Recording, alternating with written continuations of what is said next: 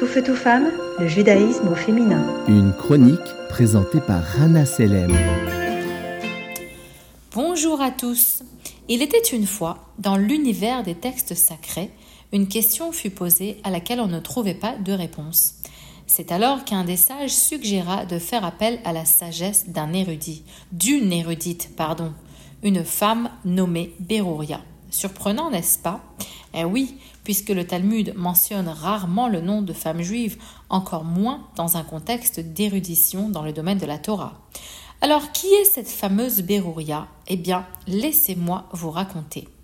Elle vécut à peu près une centaine d'années à la suite de la destruction du Second Temple en Judée, alors occupée par les cruels Romains. C'était effectivement l'époque des dix martyrs, ces dix sages qui furent torturés et mis à mort pour la simple raison d'avoir propagé les enseignements de la Torah. Et parmi eux, il y avait Rabbi Hanania ben Teradion, le père de Berouria. Elle était donc issue d'un milieu illustre. D'ailleurs, elle avait aussi épousé un autre grand sage, Rabbi Meir, l'un des plus grands érudits de la Mishnah. Mais ce n'est pas seulement en tant que fille ou épouse de grands sages qu'elle est connue, car Berouria est décrite comme une érudite au génie étincelant qui laissait une traînée de sagesse partout où elle passait. Avec son esprit vif et son humour pétillant, elle avait une manière unique de jongler avec les textes sacrés. Elle pouvait débattre des intrications du Talmud avec une aisance déconcertante, et son, intelligence transcendait les frontières de l'ordinaire. Elle était d'ailleurs admirée de tous ceux qui avaient la chance de croiser son chemin. Par exemple, comme on l'a mentionné plus tôt, les sages du Talmud la consultaient fréquemment avec des questions complexes sur des sujets divers. Car, toujours selon le Talmud, Beroya passait ses journées à étudier. Elle était même capable de s'approfondir sur 300 points concernant la loi juive en une seule journée, ce que très peu d'hommes étaient capables même d'envisager. Et lorsqu'il y avait un désaccord, les sages tranchaient selon l'avis de Berouria.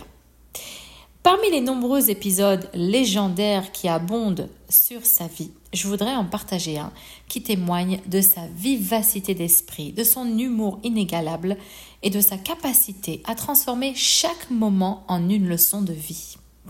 Un jour, son propre mari, Rabbi Meir donc, avachi dans un coin de la maison, se lamentait sur ses voisins grossiers et bruyants, en priant pour leur disparition.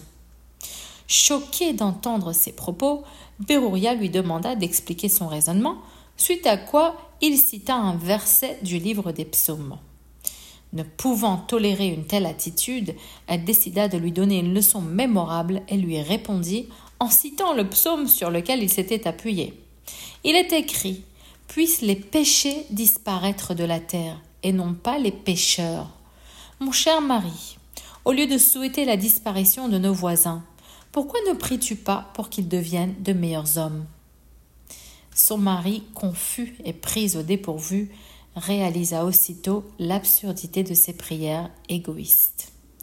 Cet incident particulier révèle la force intérieure de Berouria et elle reste gravée dans l'histoire comme une figure emblématique de la sagesse féminine.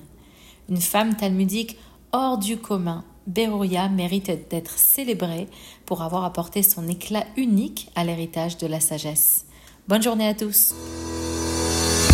Tout feu, tout femme, le judaïsme au féminin.